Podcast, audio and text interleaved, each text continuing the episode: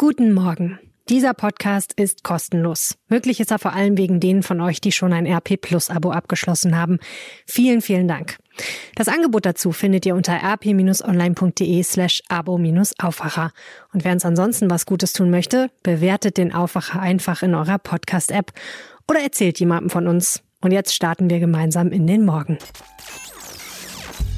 Es war schon klare Linie von NRW, dass man noch ein wenig abwarten will und dass man dann erst zu Beschlüssen kommen will, also mehr Richtung Ende dieses Lockdown-Lights. NRW-Ministerpräsident Armin Laschet kann ganz zufrieden mit den Ergebnissen der Ministerpräsidentenkonferenz sein. Er hat erreicht, was er wollte. Zufrieden sind damit aber noch lange nicht alle in NRW.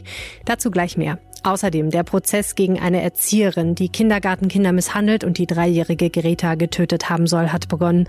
Unser Reporter vor Ort berichtet. Mein Name ist Helene Pawlitzki. Schön, dass ihr zuhört. Der Rheinische Post Aufwacher. Der Nachrichtenpodcast am Morgen. Zuerst wie immer der Blick aufs Wetter. Wolkig wird es vor allem im Bergland, ansonsten bleibt es heiter und sonnig. Regnen wird es nicht, es bleibt mild mit 14 bis 17 Grad. Der Wind weht mäßig aus Süden. In der Nacht zieht aber eine Kaltfront von Westen auf und bringt viele Wolken und Regenschauer. Die Temperaturen sinken auf 5 bis 10 Grad in der Nacht. Morgen zieht der Regen dann ab. Es wird wechselnd bewölkt. Zum Nachmittag dann immer mehr Schauer, Temperaturen 10 bis 13 Grad. Der Wind weht frisch und böig. Zum Wochenende soll es eher kälter werden. Bei Twitter wird diskutiert. Nur einen Haushalt soll man sich am besten aussuchen, mit dem man in den nächsten Wochen Kontakt hat. Mehr nicht. Wie sucht man den am besten aus? Und ist das überhaupt sinnvoll? Sinnvoll oder nicht, Gesetz ist es ja sowieso nicht, sondern bislang nur eine herzliche Bitte der Politik an uns alle. Bleibt zu Hause, vergnügt euch möglichst allein, sonst kriegen wir diese Zahlen nie runter. Die einen freuen sich, dass keine neuen Beschränkungen beschlossen wurden. Die anderen ärgern sich, dass die Politik nicht klarere Ansagen macht. Und wir schauen jetzt auf die politische Einordnung mit Landespolitik-Chefkorrespondent Maximilian Plück. Herzlich willkommen im Podcast. Vielen Dank, dass ich da sein darf. Immer wieder gerne. Wir haben ja gestern schon im Podcast gesagt, es gab keine wirklichen Beschlüsse. Es gab im Grunde genommen in erster Linie Appelle, nämlich dahingehend, dass die Bevölkerung sich bitte vor allen Dingen selber an die Kontaktbeschränkungen halten soll und sich möglichst nur mit ganz wenigen Leuten treffen soll. Wie ist das politisch einzuordnen? Ist das jetzt so eine Nummer von wegen außer Spesen nichts gewesen? Bisschen Zeit miteinander verbracht, bisschen über Videokonferenz geredet, mehr war aber nicht? Naja, es gab diesen Versuch aus dem Bundeskanzleramt, da äh, Druck in, äh, auf den Kessel zu bringen. Und ähm, äh, dieser Versuch, der wurde schon am Sonntagabend gestartet, relativ spät. Und zwar ist eine Beschluss, äh, ein Beschlussvorschlag ähm, aus dem Bundeskanzleramt nach draußen gedrungen. Und der sah eigentlich ganz weitreichende Entscheidungen vor. Nur, wir haben ja in dem äh, schon häufiger mal darüber geredet. Wir haben es mit sehr selbstbewussten Länderchefs zu tun, die natürlich darum kämpfen werden, dass ihnen ihre Entscheidungsbefugnis nicht aus der Hand genommen wird. Und das ist in diesem Zusammenhang eben passiert. Okay, ähm, wie ist denn da das Machtgefüge? Also klar ist ja, Angela Merkel hätte sich offensichtlich mehr gewünscht. Die hätte sich Beschlüsse gewünscht.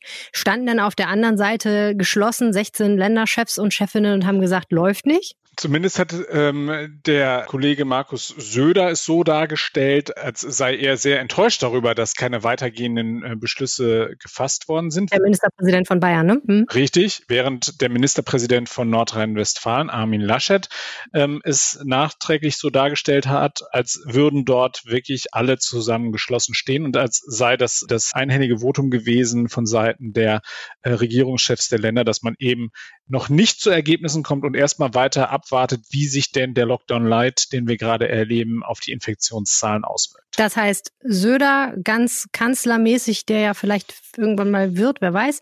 Und Laschet auf der anderen Seite eher dann der Landesvater, der sagt, für uns ist das im Moment okay, wir regeln das hier im Land schon alleine. Genau, so kann man es sehen. Am Ende ähm, hat aber natürlich auch Markus Söder diesen, äh, diesen Beschluss mitgetragen, der dann da am Ende gefasst worden ist. Also wir haben insgesamt drei Papiere, die wir seit dem Sonntagabend gesehen haben. Wir haben den Beschlussvorschlag der, aus dem Bundeskanzleramt gesehen, wir haben den Beschlussvorschlag der Länder gesehen, der deutlich abgespeckt war und wir haben dann am Ende den Beschluss gesehen, der rausgekommen ist. Und da hast du es schon richtig beschrieben. Also da ist, ähm, da sind ein paar Punkte drin, die man äh, durchaus auch äh, anerkennen muss, beispielsweise die Ausgabe von den sogenannten FFP2-Masken an, äh, an Risikopatienten. Aber auch da sind noch viele Fragen offen. Bei dem, bei dem Thema, was die Kanzlerin eben auf die Agenda heben wollte, Schule, da waren die Länderchefs offensichtlich relativ klar und haben gesagt, nein, das äh, Schul Politik ist Ländersache, da lassen wir uns jetzt hier nicht reinreden.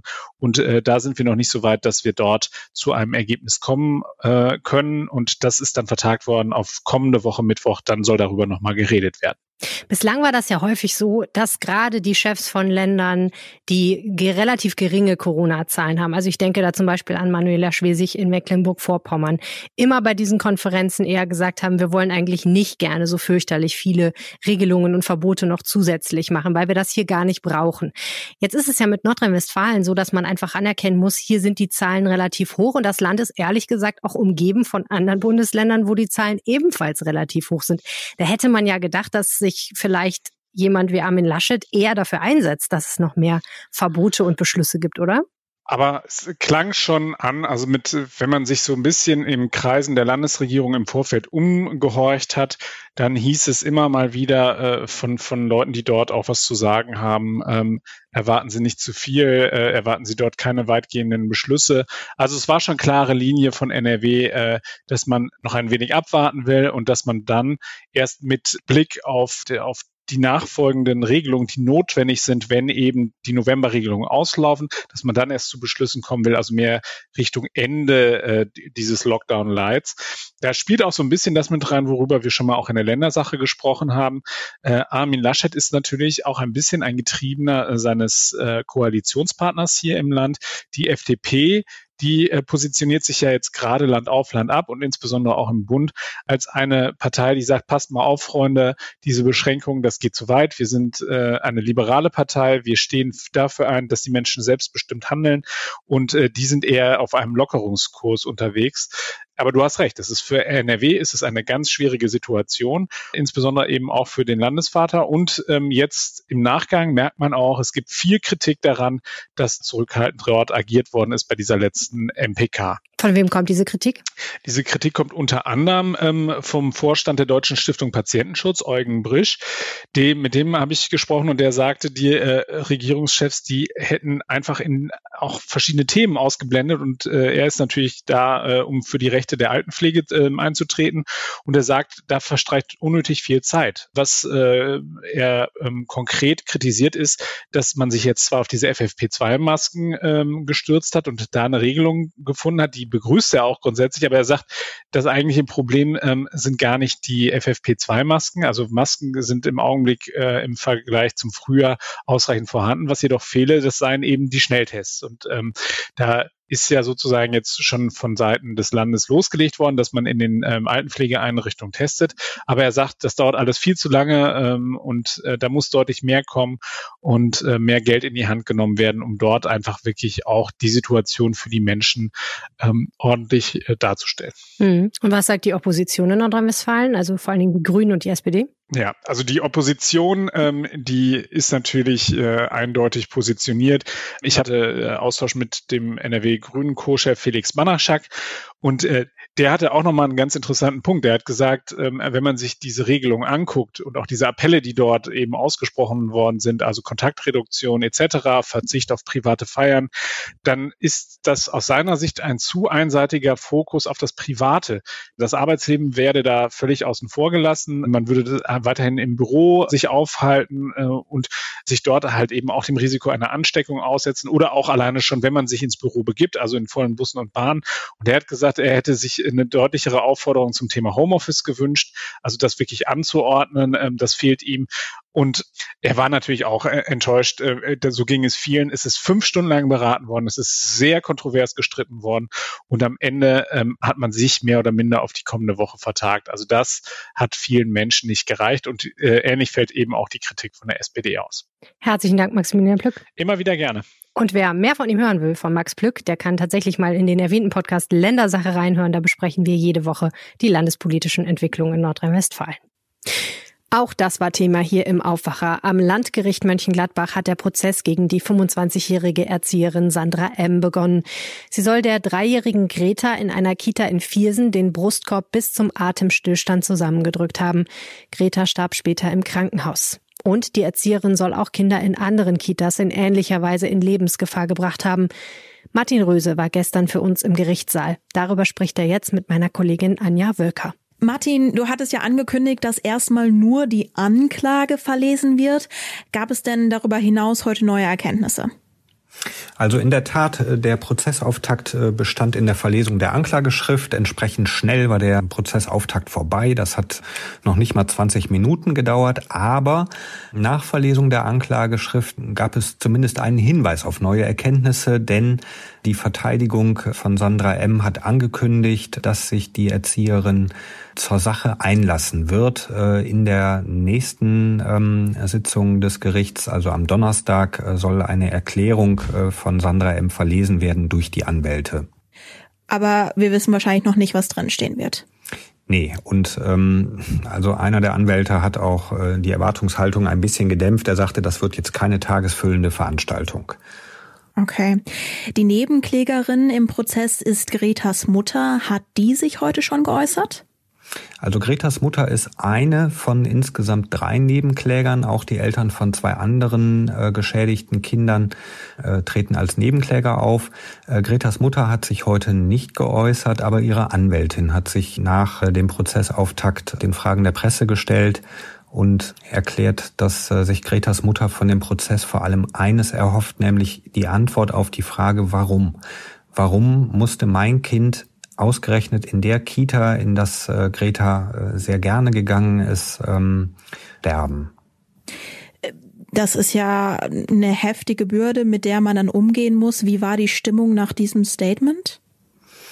Also gedrückt. Die Stimmung war auch im, im, im Saal äh, gedrückt. Der äh, Staatsanwalt Stefan Lingens äh, hat die Anklageschrift verlesen und da minutiös äh, aufgelistet, wann in welcher Kita welcher Notruf abgesetzt wurde. Erst die Kita in Krefeld, dann die Kita in Kempen, dann die Kita in Tönesforst.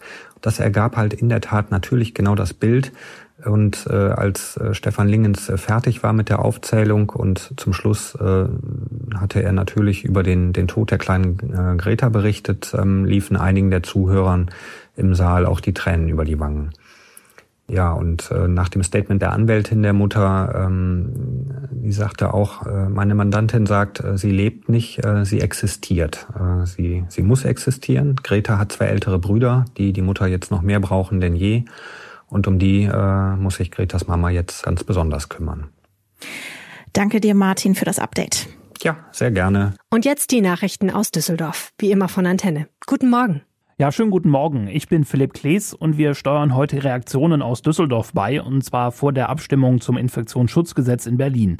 Dann haben wir uns angeschaut, wo Angehörige, Kranke und ältere Menschen hier in Düsseldorf in Krankenhäusern und Alten- und Pflegeheimen noch besuchen können. Dann haben wir auch noch Infos zum Altstadtpflaster und wir haben frische Anmeldezahlen für die Grundschulen in unserer Stadt.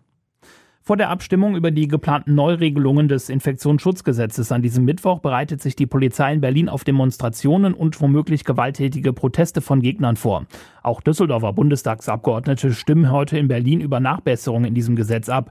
Die zielen bundesweit darauf ab, die Maßnahmen rechtlich besser abzusichern. Der Gesetzesentwurf wird von der Opposition im Bundestag stark kritisiert. Die Grundrechtseinschränkungen seien zu stark. Außerdem fordert man mehr Mitsprache der Parlamente bei den Corona-Maßnahmen. Der Düsseldorfer SPD-Politiker Andreas Rimkus sitzt im Bundestag und steht hinter dem Gesetzesentwurf der GroKo. Diese Maßnahmen sind zeitlich befristet und auf die Bekämpfung von SARS-CoV-2 beschränkt. Zudem sollen die Schutzmaßnahmen das jeweilige regionale Infektionsgeschehen berücksichtigen. Mit dem vorliegenden Gesetzentwurf werden die Handlungsmöglichkeiten der Länder nach dem Infektionsschutzgesetz also nicht ausgeweitet, sondern sie werden präziser gefasst und damit insgesamt nachvollziehbarer. Im Netz kursieren aktuell aus Richtung von Corona-Leugnern und Querdenkern Vergleiche mit dem Ermächtigungsgesetz von 1933. Dagegen verwahren sich Politiker fast aller Parteien, unter anderem auch Marie-Agnes Strack-Zimmermann, die für die Düsseldorfer FDP im Bundestag sitzt. Wir leben momentan in sehr emotionalen Zeiten mit großer Unsicherheit. Wir ringen im Parlament um den besten Weg. Was es nicht gibt, sind SA-Mörderbanden oder die Abschaffung von der Gewaltenteilung. Wir haben eine stabile Demokratie. Und wer von Ermächtigungsgesetz spricht in dieser Diskussion, ist geschichtsvergessen. Was noch schlimmer ist, untergräbt diese Demokratie ganz bewusst. Mit dem Ermächtigungsgesetz hat Adolf Hitler durch Manipulation und in Anwesenheit bewaffneter SS- und SA-Truppen im Reichstag die gesetzgebende Gewalt übernommen. Das schuf die Voraussetzungen für das Dritte Reich. Darf man jetzt oder nicht? Besuche von Angehörigen in Krankenhäusern sind aktuell nicht erlaubt. Das zeigt eine Antenne Düsseldorf Recherche. Sowohl in den evangelischen als auch in den katholischen Kliniken hier in Düsseldorf und in der Uniklinik sind Besucher zurzeit nicht erlaubt wegen der Corona-Pandemie. Anders sieht das in den Alten- und Pflegeheimen aus. Hier gibt es kein Besuchsverbot. Das steht auch in der Allgemeinverfügung des Gesundheitsministeriums NRW von Anfang November. Allerdings müssen die Einrichtungen ein Konzept vorlegen, wie Bewohner und Mitarbeiter vor einer Infektion mit dem Coronavirus geschützt werden können können. Zum Beispiel dürfen nur zwei Personen pro Tag pro Besucher kommen. Im kommenden Jahr werden in Düsseldorf voraussichtlich rund 6.140 Kinder an städtischen Schulen eingeschult. Damit sind die Schülerzahlen an den Grundschulen im Vergleich zum Vorjahr leicht angestiegen. Auch wenn die eigentliche Anmeldefrist bereits abgelaufen ist, sind noch nicht alle schulpflichtigen Kinder an einer Grundschule angemeldet. In 680 Fällen ist jedoch noch nicht bekannt, welche Grundschule es letztendlich wird. Auch in diesem Jahr zeigt sich, dass nicht alle Kinder ihren Wunschplatz bekommen werden. An mehreren Schulen übersteigt die Nachfrage das Angebot. In diesem Jahr lief die Schulanmeldung außerdem nicht wie gewohnt. Klassische Veranstaltungen wie ein Tag der offenen Tür konnten häufig nicht im gewohnten Rahmen stattfinden. Die Antenne Düsseldorf Nachrichten nicht nur im Radio oder hier im Aufwacher Podcast, sondern jederzeit auch online auf unserer Homepage antennedüsseldorf.de. Kommen wir zu dem, was heute wichtig wird.